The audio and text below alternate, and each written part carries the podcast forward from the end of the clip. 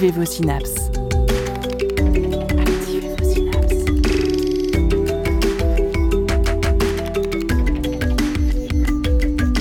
Poussez la porte du labo des savoirs et entrez dans un monde de science et d'expérience. C'est le labo des savoirs.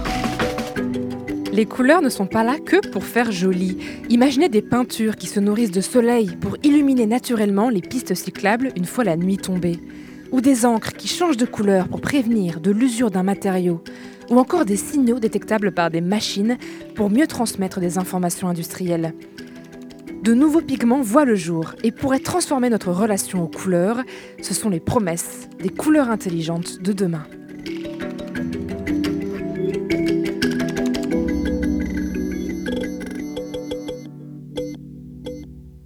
Cette émission est en partenariat avec le Musée d'histoire naturelle de Nantes Métropole et leur cycle de conférences Sciences étonnantes. C'est une fois par mois et c'est gratuit.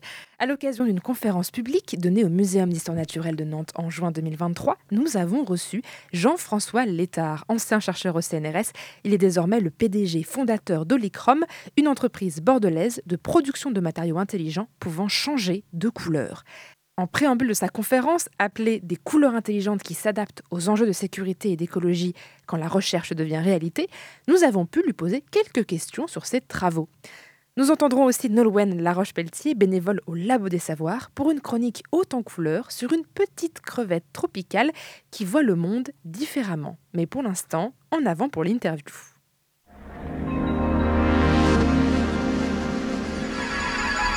La science dans tous ses états au Labo des Savoirs.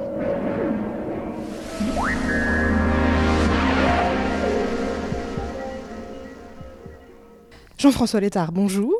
Bonjour. Merci d'être avec nous. Vous êtes le PDG fondateur d'Olicrom, une entreprise bordelaise de production de matériaux intelligents qui peuvent changer de couleur. Alors, avant de créer Olicrom en 2014, vous avez été chercheur au CNRS dans le domaine notamment de la chimie organique euh, et de la photochimie, donc l'effet de la lumière sur les matériaux. Aujourd'hui, avec votre entreprise, vous essayez d'apporter des solutions concrètes et industrielles à l'aide de la recherche fondamentale. Dans cette interview, nous allons parler de matériaux qui changent de couleur, mais aussi des applications que cette technologie peut avoir dans le monde industriel. Alors ça peut être des signaux d'alerte, des messages détectés par des machines, des animaux. Euh, on verra que les applications sont nombreuses et qu'elles sont valables dans de nombreux domaines. On y reviendra. Avant de parler des applications, penchons-nous un peu sur la science, le fonctionnement de tout ça. Des matériaux qui changent de couleur, on en connaît quelques-uns dans le commerce. Euh, moi, je pense par exemple aux tasses, euh, tasses à café, tasses à thé, dont le dessin se révèle au fur et à mesure en fonction de la température de la boisson. J'ai vu aussi des bagues d'humeur, des petits bijoux qui sont censés révéler notre état émotionnel en changeant de couleur. Bon, je ne sais pas si c'est très véridique. En tout cas, ces objets font un peu magique. En réalité, il n'y a pas de magie. Comment ça fonctionne? C'est quoi la technologie qui est cachée un peu derrière tout ça? Alors, vous avez raison, c'est pas de la magie. Derrière, en fait, on a un phénomène qui est le phénomène de transition de phase. Alors, qu'est-ce que c'est ce phénomène de transition de phase? Bah, Déjà, on va prendre un exemple concret, simple, un glaçon. Le glaçon, à 0 degré, quelque part, il se transforme de glace en eau et on s'en sert tous pour refroidir l'été et l'apéritif. c'est un changement de phase qui se produit entre un état solide et l'état liquide mais il y a plein de matériaux qui restent à l'état solide et qui en fait vont subir un changement de phase. Et on utilise au sein d'Olichrome des matériaux qui vont être capables à une certaine contrainte, température, lumière, pression, de changer d'état tout en restant solide. Alors, on va prendre un exemple. Imaginez que vous avez un plateau de mandarines. Elles sont toutes arrangées, les unes serrées par rapport aux autres. Et puis subitement, elles commencent à vibrer avec l'énergie extérieure, qui peut être par exemple le soleil. Et puis vous en avez une qui veut passer au stade de l'orange. Mais en fait, elle ne peut pas passer au stade de l'orange parce qu'elle est obligée de pousser toutes ses voisines. Et puis au bout d'un moment, eh bien, elles veulent toutes passer orange. Et d'un seul coup, eh bien, le plateau de mandarine va se transformer en orange. Et on va avoir une propagation du phénomène qui est un effet de cascade, comme les dominos quand ils tombent. Et vous avez la couleur, la propriété du matériau qui va changer.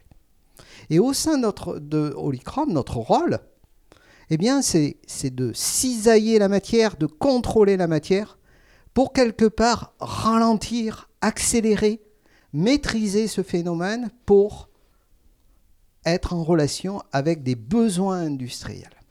Là, on parle d'orange, donc en fait, c'est les oranges et les mandarines, c'est l'échelle moléculaire, vraiment au cœur même de la matière. On peut lire sur votre site internet que le changement de couleur est donc dû à des phénomènes de transition de phase. Hein, vous nous en avez parlé avec le glaçon, des mécanismes de modification structurale, d'isomérisation, de cyclisation, de transfert d'électrons, de protons, d'atomes d'hydrogène ou d'états de spin. Donc ça, pour ceux qui font un peu de chimie, ça leur parle. Pour les autres, absolument pas. Donc en fait, il y a plein de petits phénomènes différents. C'est pas un seul phénomène identique. Tout à fait. Et en fait, euh, vous avez parlé euh, de nos recherches et de mes recherches au CNRS. En fait, ce qu'il faut bien comprendre, c'est que en France, dans le monde aujourd'hui, il y a énormément de laboratoires à la pointe de la recherche qui travaillent sur ces phénomènes. Et quand vous venez de parler de phénomènes d'isomérisation, de cyclisation, de transition de spin, de transfert d'électrons.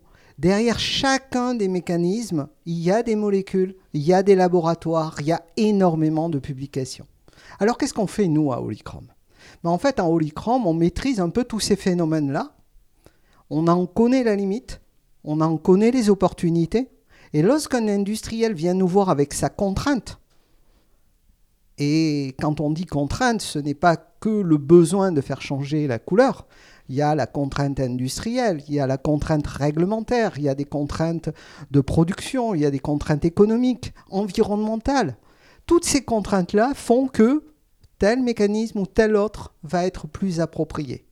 Et notre rôle à nous, eh bien, c'est de puiser, d'exploiter le bon mécanisme et puis de le transformer de, de l'échelle du laboratoire à l'échelle de la production et puis surtout de maîtriser cette production, pas une seule fois, mais des fois et des fois avec un contrôle des propriétés de façon à apporter une performance.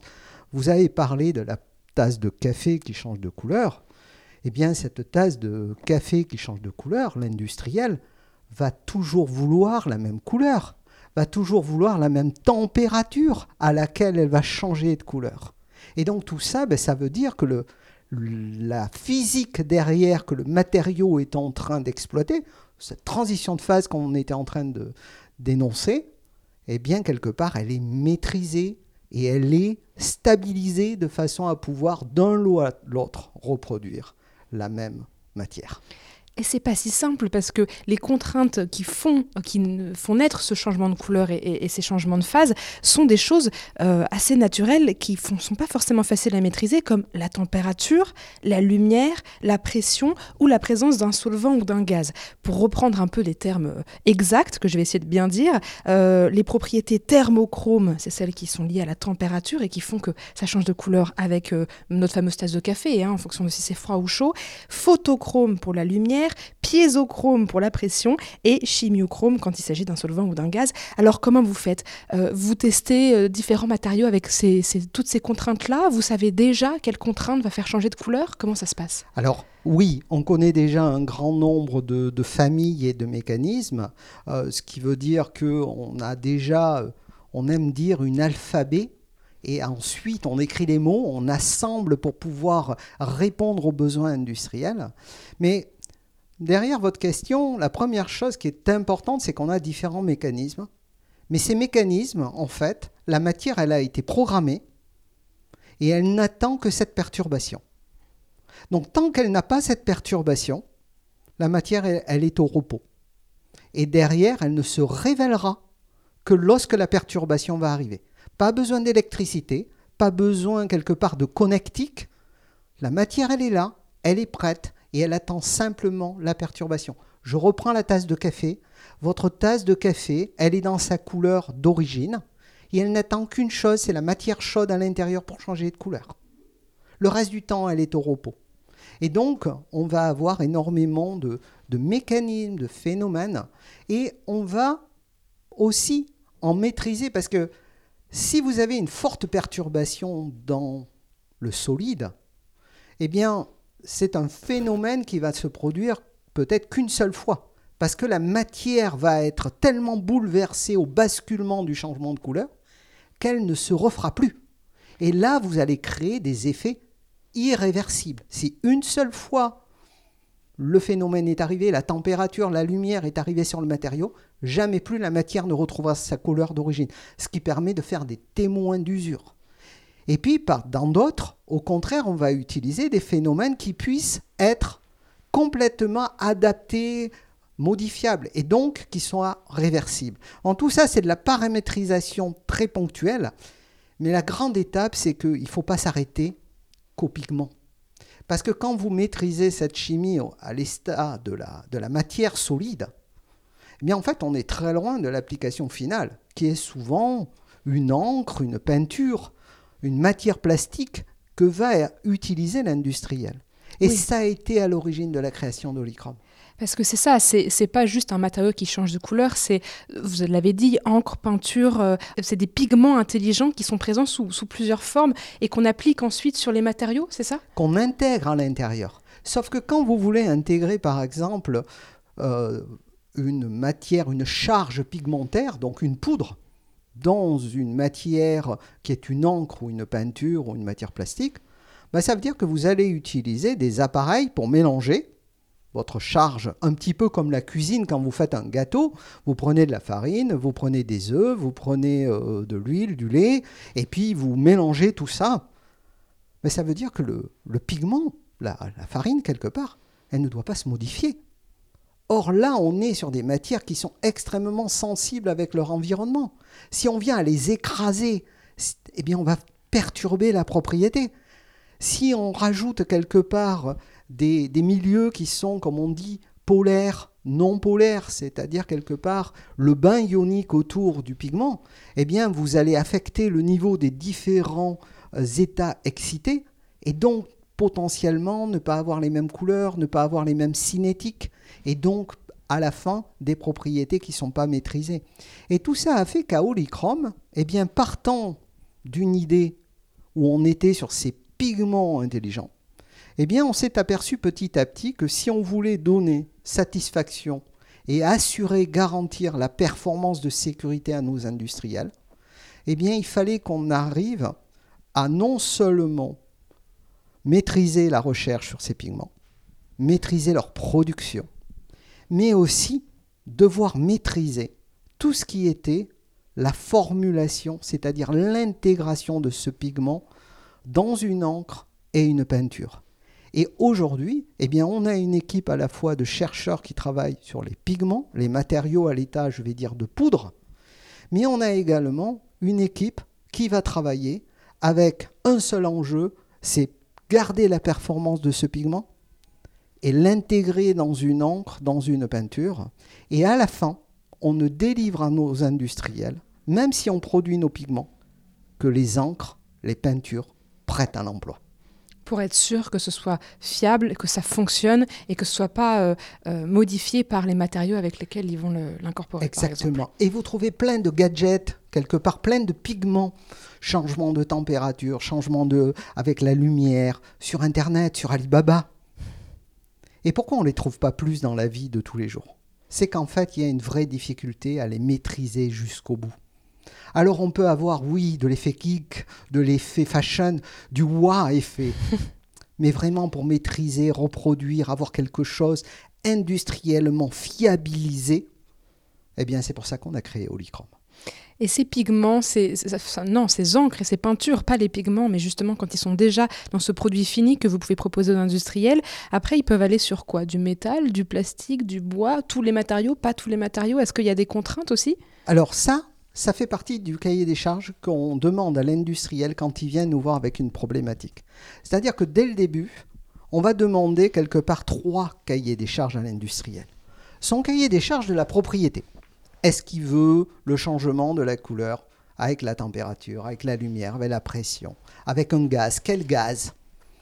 Ensuite, on va lui demander un cahier des charges de toute la contrainte industrielle parce que euh, peut-être qu'il va, lors de la mise en œuvre de, sa matière, chauffer très haut, euh, refroidir, mettre de la pression. Tout ça peut bouleverser notre propriété. Donc il faut qu'on l'intègre dans la sélection de la chimie. Et puis ensuite, on va lui demander toutes les contraintes sur le cahier des charges réglementaires environnementales. Et donc, eh bien, la sélection aujourd'hui, euh, en fonction, ben, on peut faire des encres effectivement qui vont s'adapter ou des peintures sur des matières plastiques, sur du bois, sur du métal. On s'adapte un petit peu à, la demande industrielle. Alors, on n'est pas des magiciens. Très souvent, bah, on dit non parce qu'on ne sait pas faire. Euh, mais on se bat tous les jours et on découvre tous les jours de nouvelles astuces pour donner satisfaction à nos partenaires industriels.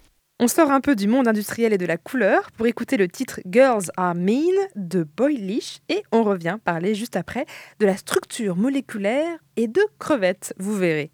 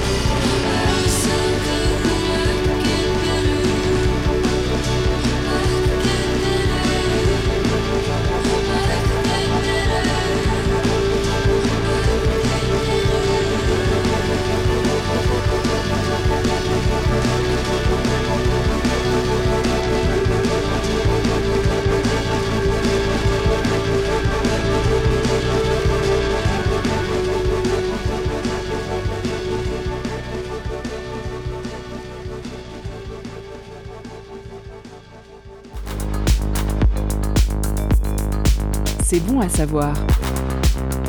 C'est bon de savoir. C'est le labo des savoirs. Alors on va parler un peu plus de ces fameuses couleurs. Vous l'avez dit tout à l'heure, il y a parfois c'est réversible, parfois ça ne l'est pas. Tout ça c'est maîtrisé, c'est par rapport aux besoins et aux demandes de l'industriel. Mais ces couleurs, par exemple, elles sont de quel type? Est-ce que c'est un camailleux? Vous avez le choix. Vous vous dites ce matériau, je veux qu'il ait telle couleur euh, une fois que euh, la contrainte a été appliquée. Est-ce que vous n'avez pas le choix et vous devez faire un petit peu avec les, les structures moléculaires? Comment ça se passe? Alors bah, c'est plutôt la dernière partie de votre euh, question, c'est-à-dire que on a une contrainte euh, moléculaire, c'est-à-dire que derrière on a toujours des phénomènes, et donc, euh, eh bien, on ne peut pas créer n'importe quelle matière. On a aujourd'hui une maturité technologique qui démarre juste. On est au transfert de la pointe de la recherche déjà dans la vie de tous les citoyens. Euh, mais on ne peut pas encore euh, sélectionner toutes les couleurs que l'on veut. Euh, on a une contrainte qui est la maturité scientifique de ces matériaux. Et donc, si vous me demandez, par exemple, souvent les industriels vont me dire Ah, mais je voudrais qu'il soit bleu froid et rouge chaud. Eh bien, oui, ben, dans certains cas ou certaines applications, je ne suis pas capable de le faire. Alors, c'est quoi les couleurs les plus simples qu'on peut retrouver le plus aisément dans ces transformations de matériaux? Alors, il y a beaucoup de, matériaux qui vont, par exemple, thermochrome, qui vont, par exemple, se transformer de coloré à incolore. Euh, vous allez avoir aussi euh, euh, des matériaux qui vont, sous l'aspect de la lumière, se colorer.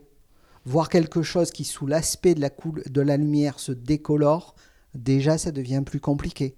Euh, vous allez avoir aussi des matériaux qui vont se transformer sous la pression, sous le choc. Euh, d'autres vont euh, émettre une lumière lorsque, par exemple, vous allez transformer la polarité d'un solvant, avoir un gaz. tout ça, ça va dépendre un petit peu des applications. Est-ce que là, on parle de, choses qui sont visibles par euh, l'homme? Est-ce qu'il y a aussi des, couleurs ou, des lumières qui sont émises par ces matériaux qu'on peut ne pas forcément voir à l'œil nu? Alors ça, c'est tout un domaine justement qui, explique pourquoi on, on aime à Holychrome parler d'intelligence des couleurs. C'est-à-dire qu'on associe ce mot intelligence avec couleur. Notre monde aujourd'hui, quelque part, il est fait d'une couleur qui bouge pas. Demain, on est en train de créer tout un univers où la couleur commence à changer. Et chacun, demandez-vous qu'est-ce qui arriverait autour de vous si la couleur changeait. Et notre demande ou notre réponse aux industriels, c'est toujours d'adapter quelque part le changement de couleur. Et parfois, eh bien, on va l'adapter pour une détection de l'œil humain de jour, on va nous demander qu'un matériau change de couleur pour alerter euh, un ouvrier qui a un risque de danger. Euh, que le consommateur, la tasse, euh, au-delà du fait peut peut-être un risque de brûlure, donc faire attention. là, on est dans une détection visuelle de jour, et ça veut dire quelque part qu'on travaille dans le domaine spectral de 400 nanomètres à 800 nanomètres, c'est à peu près la vision euh, humaine. Mais parfois, un industriel va nous dire, je veux que l'opérateur puisse le voir, mais mon opérateur, il est en train de travailler dans le capot d'un moteur, et en fait, on est presque dans une obscurité et il ne voit pas bien.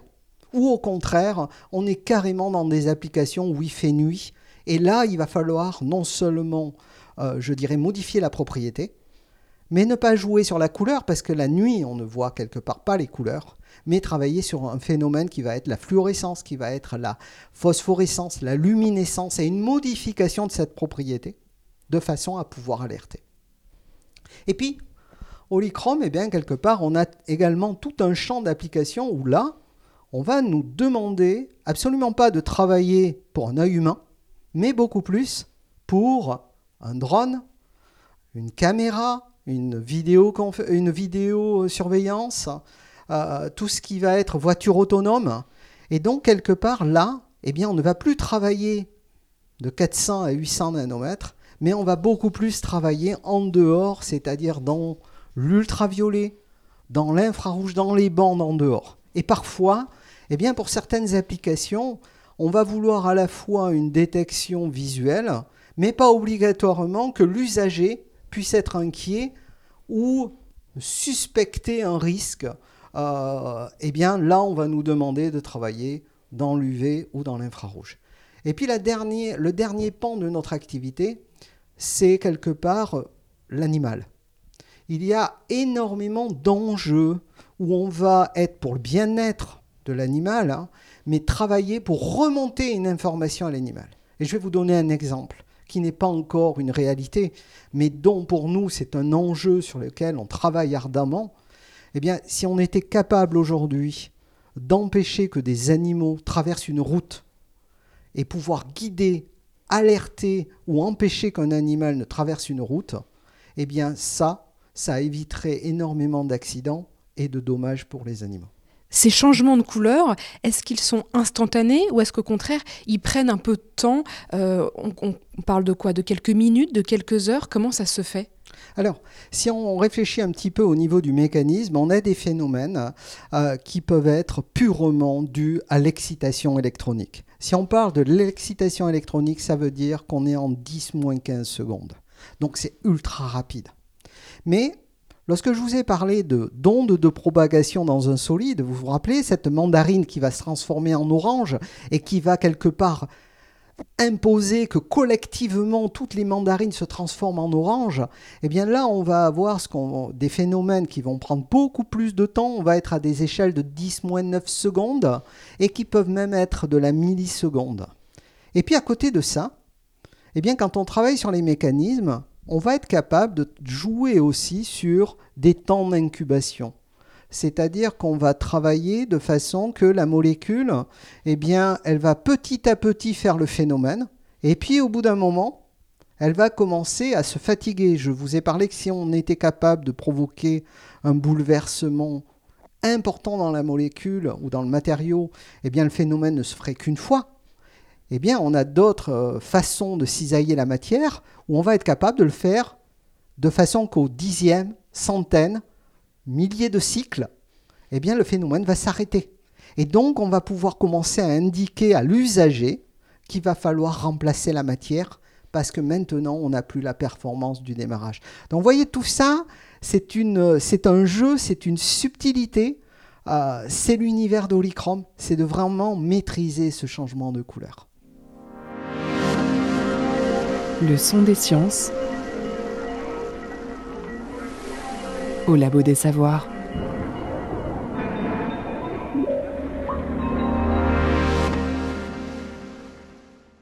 Nolwenn, c'est à toi pour cette chronique sur la perception des couleurs. Tu allais chercher du côté des animaux, notamment une espèce un peu particulière que l'on trouve dans les récifs coralliens. C'est bien ça?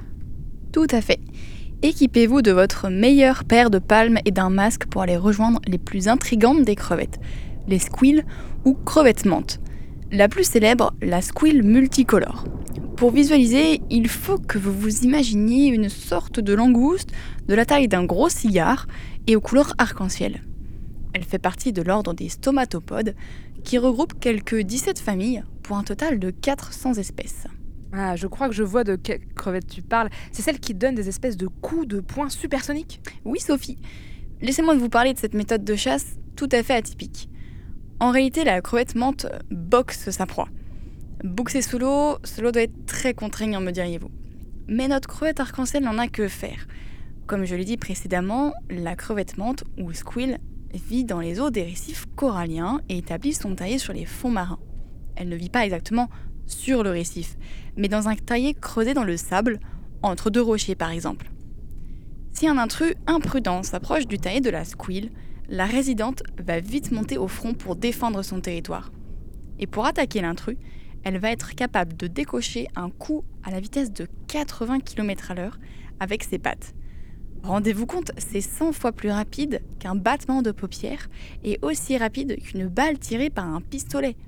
C'est tellement rapide que le coup crée une zone de basse pression qui vaporise l'eau créant des bulles d'air minuscules qui s'effondrent sur elles-mêmes et implosent.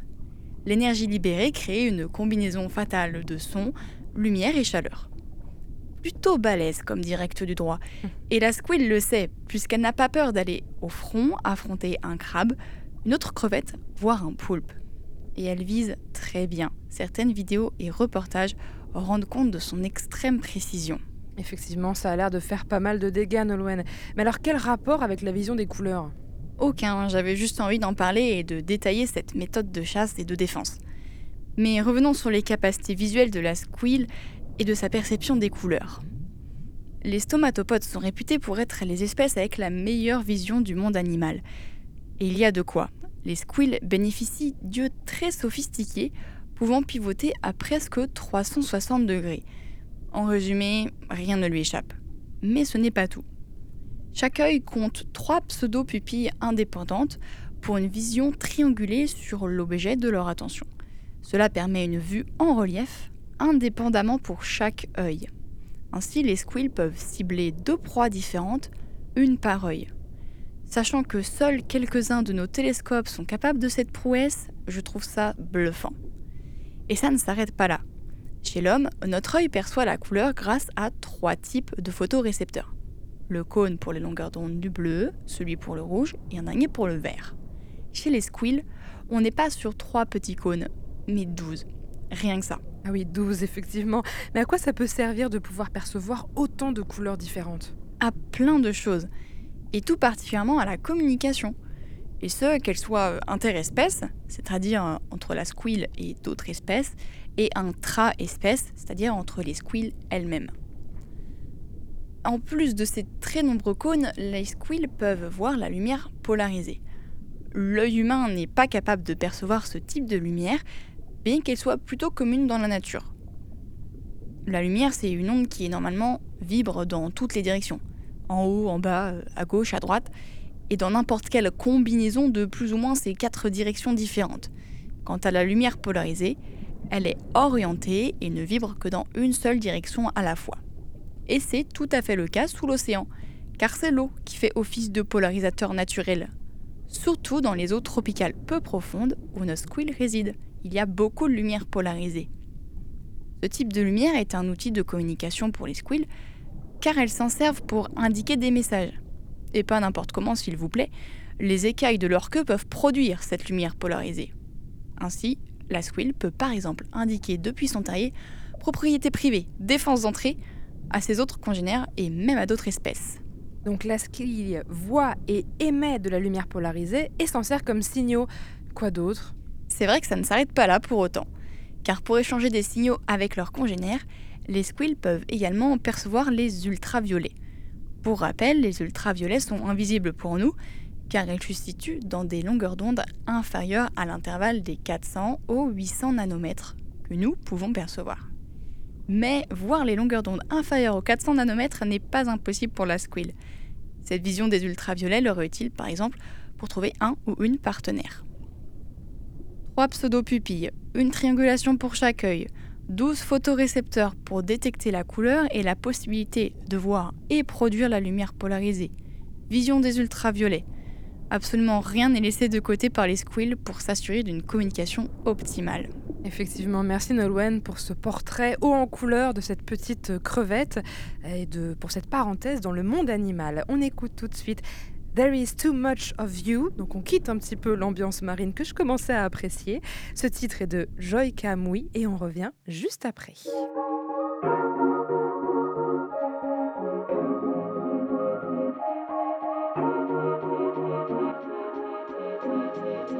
Why mine would always keep in my word, that's a promise. Do one day that mean more to me than you? Mmm, I say throwing rocks, my stairs, so don't move them. I'll come so rude.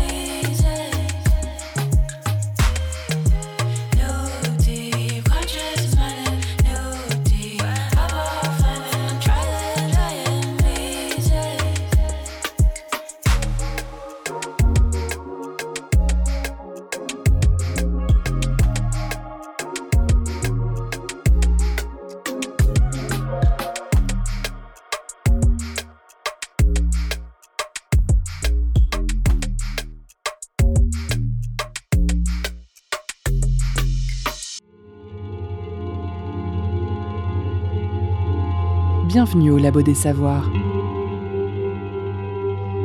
Attention, recherche en cours.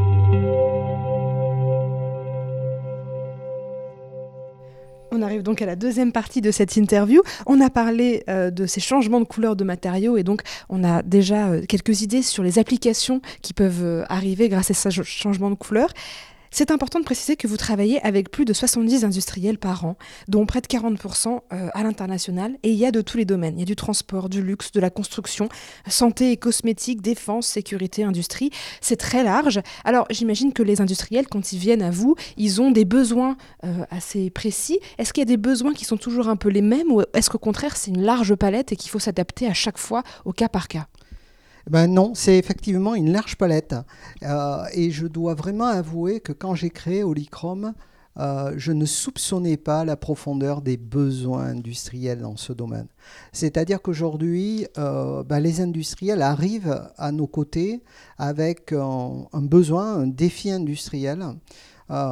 et on a, vis à -vis de cette demande, un premier regard qui est est-ce qu'on a la solution? Quand je dis est-ce qu'on a la solution, c'est est-ce que la maturité scientifique est suffisante aujourd'hui? Alors la nôtre, ou même de point de vue de la communauté scientifique, est-ce qu'on a cette maturité scientifique pour y arriver? Je vais prendre un exemple. Si on est capable de changer la couleur, ça veut dire qu'on pourrait peut-être faire disparaître quelqu'un. Eh bien aujourd'hui, je ne sais pas le faire.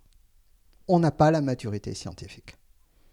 Et donc, je ne vais pas m'entreprendre là-dedans. On peut arriver à cacher quelque chose. Mais arriver réellement à rendre invisible, eh bien non, on ne sait pas faire.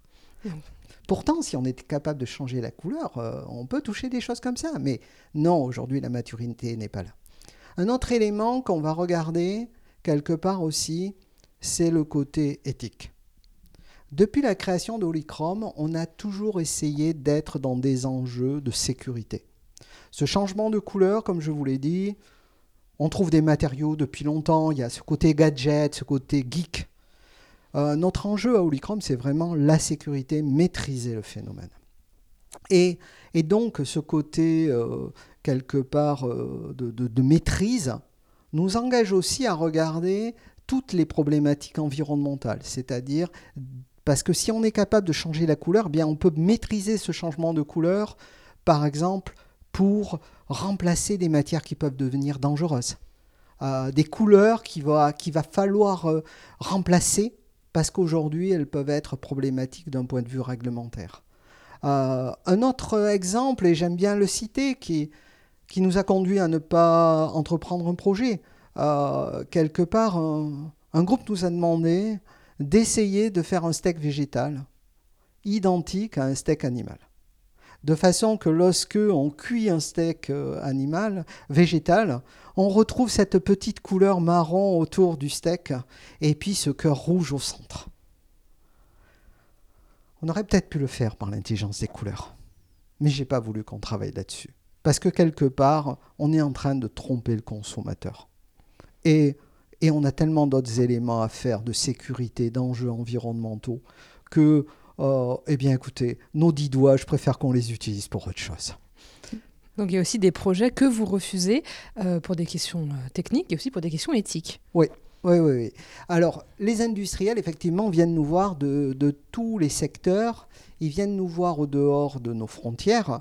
Euh, parce qu'en fait, eh bien, on est, un des, on est le seul acteur qui a vraiment pris à bras le corps cette problématique depuis quelque part la recherche jusqu'à l'étape de formulation et jusqu'à cette étape de production euh, rationnelle des matières. Alors, euh, ça nous emmène dans des univers, euh, je dirais, très contraints, comme l'aéronautique, euh, comme la sécurité industrielle, être capable de détecter euh, un endroit de surchauffe pour alerter sur un opérateur, euh, pour tout ce qui va être également dans la santé, le milieu cosmétique, pour du transport de matière pour être capable d'identifier des, des, éléments qui ont été bien stérilisés.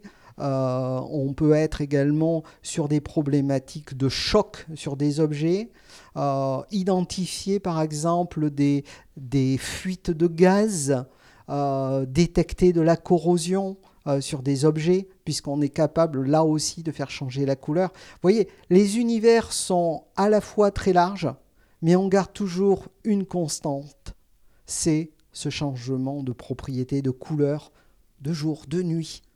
Toujours cette intelligence, puisqu'on va maîtriser le phénomène et qui sert ici de, signal. On va en reparler. Dans la presse, euh, le projet d'Olichrome dont on a le plus parlé, c'est celui de la peinture luminescente non toxique pour permettre aux, piétons et aux vélos de se repérer la nuit dans la rue.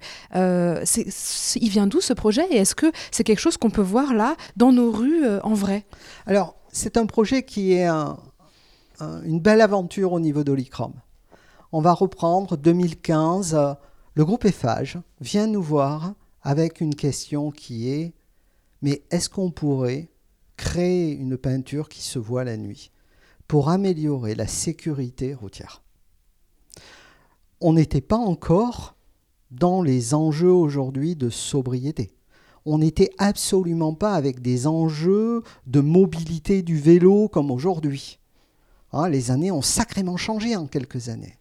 Eh bien, en 2015, ils sont venus nous voir avec cette question. On travaille beaucoup sur les matériaux luminescents.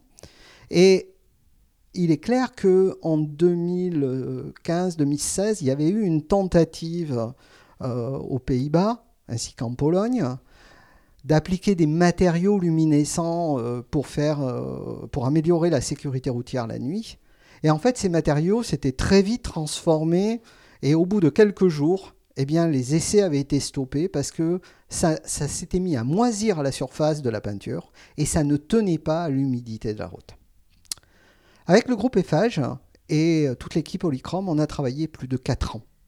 4 ans pour arriver à, transformer ces matériaux, pour être capable de faire une peinture avec euh, tout ce qui est nécessaire pour une peinture routière c'est-à-dire une adhérence, une anti-glissance pour pas glisser sur la peinture, euh, une dépose avec les machines normales. Et puis du coup, bah, on a réalisé une première piste cyclable en 2018. En 2018, on a réalisé 2 km sur Pessac de piste cyclable. C'était déjà une première, première mondiale, puisque quelque part c'était la première piste cyclable. Et surtout, cette piste cyclable, on l'a observée. Et cette piste cyclable, aujourd'hui, on est à plus 5 ans et elle fonctionne toujours. Ça veut dire qu'on a résisté au cycle hiver, été, pluie, euh, brouillard, euh, tombée, des, de feuilles, puisque en fait on est à la fois dans des endroits ombragés, dans des endroits qui sont dégagés. Et maintenant, qu'est-ce qu'on sait? Eh bien, on sait que cette peinture apporte un vrai plus pour la sécurité des vélos et des piétons dans les lieux où il n'y a pas d'éclairage public. C'est une peinture qui se dépose en une matinée très rapidement et qui le soir même se met à marcher. Alors, au départ, les gens ont regardé cette innovation en se disant Ah oui, oui, oui. Sauf que maintenant, on est à plus de 250 chantiers partout en France. On a une piste cyclable qui s'équipe ou un cheminement piéton qui s'équipe tous les deux jours en France. Et vous voyez, il y a beaucoup de villes aujourd'hui qui sont en train de, réfléchir à éteindre l'éclairage une partie de la nuit. Mais en fait, on part toujours avec la première hypothèse, c'est dire il n'y a plus de piétons la nuit. Mais ce n'est pas exact. Il y a toujours une activité la nuit. Euh, aller chercher sa voiture, euh, sortir, euh, bouger. et en fait, euh, eh bien, on a aujourd'hui une possibilité d'utiliser cette peinture qui se charge la journée et s'illumine la nuit pendant 10 heures. Et en fait, c'est naturel, ça n'utilise pas d'électricité. Il n'y a pas de filaire, ça se dépose comme ça, et on peut prendre le relais à l'éclairage public. Ça veut dire qu'on peut avoir de l'éclairage public dans les villes, et quand on décide d'éteindre l'éclairage public, eh bien, quelque part, sur le trottoir, il va y avoir une ligne qui va se dessiner et qui va permettre d'assurer la mobilité des usagers. Et là, je ne parle pas de la voiture, qui garde toujours ses phares de voiture quelque part. Je parle du piéton de pouvoir savoir où est le trottoir et de pouvoir continuer à circuler. Et donc aujourd'hui, ben, si vous allez sur le site Luminochrome, vous allez dans nos réalisations, vous verrez, il y a toute une carte qui va se dessiner avec tous les chantiers et vous pourrez aller regarder si vous avez un chantier de réaliser à côté de votre ville. Et s'il n'y en a pas, ben, je vous engage quelque part de faire connaître cette technologie euh, au maire et d'interroger pourquoi ce n'est pas utilisé chez vous. Mais le pire, ou le mieux, c'est que bien maintenant, cette activité, elle est en train de s'exporter.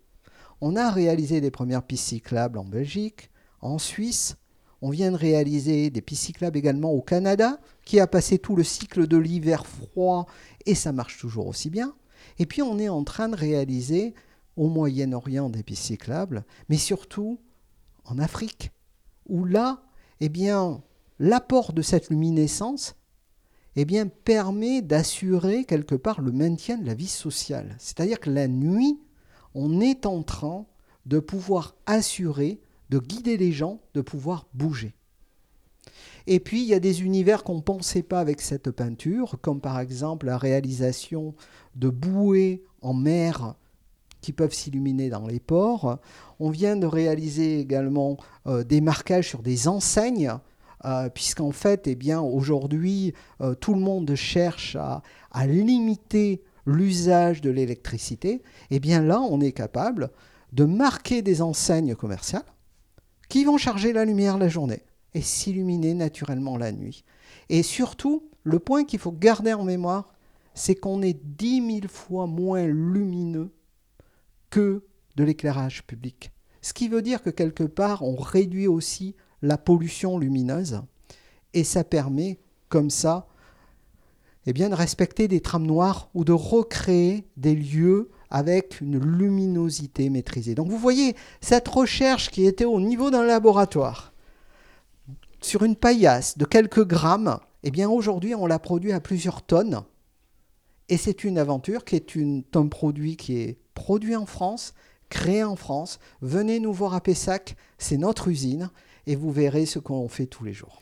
Et c'est effectivement un merveilleux exemple parce que euh, on voit que ça n'est pas consommateur euh, d'énergie, d'électricité.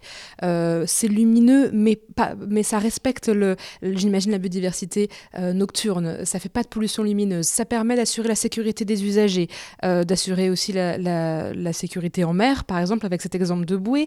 Il y a plein d'applications de, de, de cette peinture qu'on peut imaginer. Et effectivement, vous l'avez dit, ça vient de recherche d'une petite paillasse à Pessac, pas loin de Bordeaux pour ceux qui ne connaissent pas. Très jolie, j'y suis allée il n'y a pas longtemps, c'est superbe, allez y faire un tour. Euh, donc c'est un super projet. Est-ce que dans vos laboratoires, derrière ces portes secrètes, il y a d'autres projets comme ça sur des. Alors là, la piste cyclable, c'est quelque chose que on peut tous comprendre et, dont on peut tous voir l'application. Est-ce qu'il y a d'autres choses euh, en cours de développement? J'imagine aussi qu'il y a le secret industriel hein, que vous ne pouvez pas forcément tout révéler. Euh, vous avez parlé tout à l'heure de, de, pigments intelligents qui pouvaient être lus par des, des, robots pour la, voiture autonome. On en parle beaucoup. Est-ce qu'il y a des choses comme ça qui pourront bientôt arriver? Alors oui, euh, un des enjeux, si vous regardez par rapport à la voiture autonome, c'est la voiture, elle a besoin de se guider.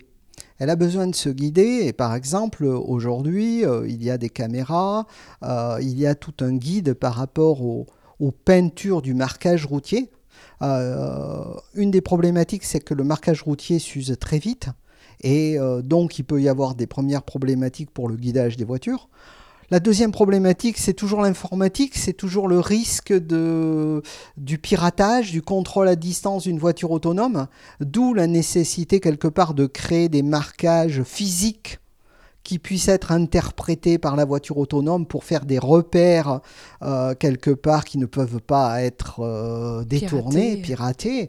Euh, et puis, si on va dans la vie de tous les jours, imaginez que la couleur commence à changer. Ça veut dire que quelque part, la maison, elle pourrait aussi embarquer ces technologies. Elle pourrait euh, avoir des revêtements qui changent en fonction de, la température, en fonction de la luminosité de la pièce, qui s'auto-allume toute seule, ou qui change simplement de couleur pour chauffer moins euh, l'été. Euh, donc vous voyez tout ça, du vitrage. Vous avez tous euh, vu les exemples de lunettes qui sont capables de changer euh, quelque part de, clair à sombre pour la protection des yeux. et si nos vitres se mettaient à, devenir intelligentes, notre vitrage pour protéger du soleil extérieur Vous voyez, toutes ces applications-là, on est dans le changement de couleur. Et c'est exactement l'univers d'Olichrome. Alors justement, vous allez donner une conférence au, Muséum d'histoire naturelle de Nantes avec qui nous réalisons cette émission qui s'appelle Des couleurs intelligentes qui s'adaptent aux enjeux de sécurité et d'écologie quand la recherche devient réalité. On a parlé de sécurité, on a aussi un peu parlé d'écologie. Euh, là, on parle de ces fameuses vitres qui peuvent euh, changer de couleur et peut-être éviter euh, de mettre trop de clim chez nous parce qu'en fait, voilà, on serait plus à l'ombre. J'imagine qu'on a parlé aussi un peu de tout à l'heure d'environnement, d'animaux pour éviter la mortalité sur les routes des animaux qui traversent, peut-être leur faire des, guides euh, pour qu'ils passent dans d'autres endroits. J'imagine aussi qu'on peut peut-être euh, euh, travailler sur la pollution, le suivi de, produits polluants peut-être. Il y a plein d'enjeux comme ça sur l'environnement qui vous occupent en ce moment? Ah oui, oui, oui. Alors, comme je l'ai dit, non seulement on, est énormément euh, challengé, guidé, questionné par euh, le tissu industriel, qui se préoccupe lui-même de tous ces enjeux environnementaux et, changements quelque part de notre société. Euh, et puis, nous-mêmes, on effectue de la recherche pour déjà essayer de créer les matériaux de demain, anticiper les besoins. C'est-à-dire que si aujourd'hui on était capable de, changer la couleur à la demande, euh, on pourrait euh, quelque part eh décider la couleur que l'on veut. C'est-à-dire qu'on pourrait travailler à produire le matériau d'une couleur unique et seulement à la fin, eh décider la couleur que l'on veut de l'objet, la personnalisation, et donc l'industriel n'aurait plus à gérer toutes ces couleurs il n'aurait qu'une seule matière et à la fin, il sélectionnerait la couleur. Un autre enjeu qui nous, qui nous challenge énormément, c'est tout ce qui est substitution de matière, remplacement de matière. Il y a énormément de matières aujourd'hui qui posent une problématique pour des enjeux de euh, quelque part d'épuisement des ressources, pour des, enjeux de, de travail de, de jeunes enfants euh, et donc d'éthique quelque part. Et être capable de recréer cette matière, cette, cette couleur, mais d'une façon aujourd'hui bien plus maîtrisée, par des matériaux qui sont capables de, de, changer de couleur, mais de recréer la couleur que l'on décide, eh bien ça c'est un enjeu euh, qui nous préoccupe beaucoup et sur lequel on travaille énormément. Donc vous voyez ce côté euh, utile, eh bien c'est le sens qu'on veut donner à notre entreprise. Euh, on a cette trajectoire-là. On a l'impression, vous voyez, avec par exemple cette peinture luminescente. Alors oui, elle met du temps à se déployer parce qu'on a beaucoup de gens qui, qui considèrent qu'une peinture, elle ne doit pas se voir la nuit. La nôtre, elle se voit. Bah oui, mais c'est pour la sécurité des piétons et des vélos. On parle beaucoup d'aménagement cyclable, mais très rarement on parle d'aménagement cyclable la nuit. Par contre, euh, et on le voit par les enquêtes qu'on a, c'est qu'il euh, bah, y a beaucoup de cyclistes qui l'hiver eh bien, se détournent des voies vertes euh, qui peuvent passer en sous-bois dans des lieux mal éclairés, parce qu'en fait, on a toujours ce syndrome de la peur du noir. Et en fait, on n'est pas rassuré. Même si on voit avec notre vélo, hein. en fait, le noir au-devant de nous nous fait peur. Et quand on est capable de voir devant soi un guide lumineux qui est capable d'être visible à plus de 80 mètres, eh bien même s'il nous apporte pas tant que ça de clarté, eh bien on voit où on va, on est, on est rassuré, on voit, on voit quelque part l'horizon. Et, et en fait, eh bien l'un des enjeux, c'est de laisser les vélos sur les pistes cyclables la nuit. Et, et vous voyez, eh bien, à Holychrome, même si ça met du temps, on a l'impression d'être dans le sens de l'histoire. Et ça, eh bien, on ne nous enlèvera pas cette énergie-là, parce que on est convaincu que même si parfois il y a des lourdeurs administratives, eh bien on est, nous, dans le sens de l'histoire. C'est une très belle conclusion. Merci beaucoup d'avoir répondu euh, à mes questions, Jean-François Létard. Et on peut retrouver toutes les informations sur votre entreprise Olicrom en tapant le nom O-L-I-K-R-O-M.com. Merci à vous.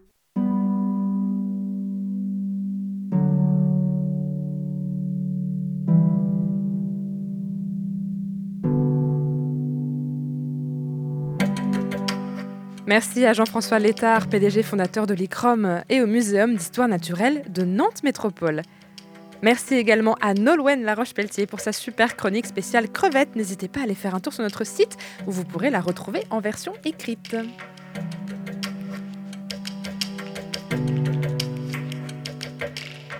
Vous pouvez retrouver toutes nos émissions et nos podcasts sur le labodesavoirs.fr ou sur votre application de podcast préférée. Suivez nos réseaux sociaux pour toutes nos actualités et on se dit à la semaine prochaine pour une nouvelle émission.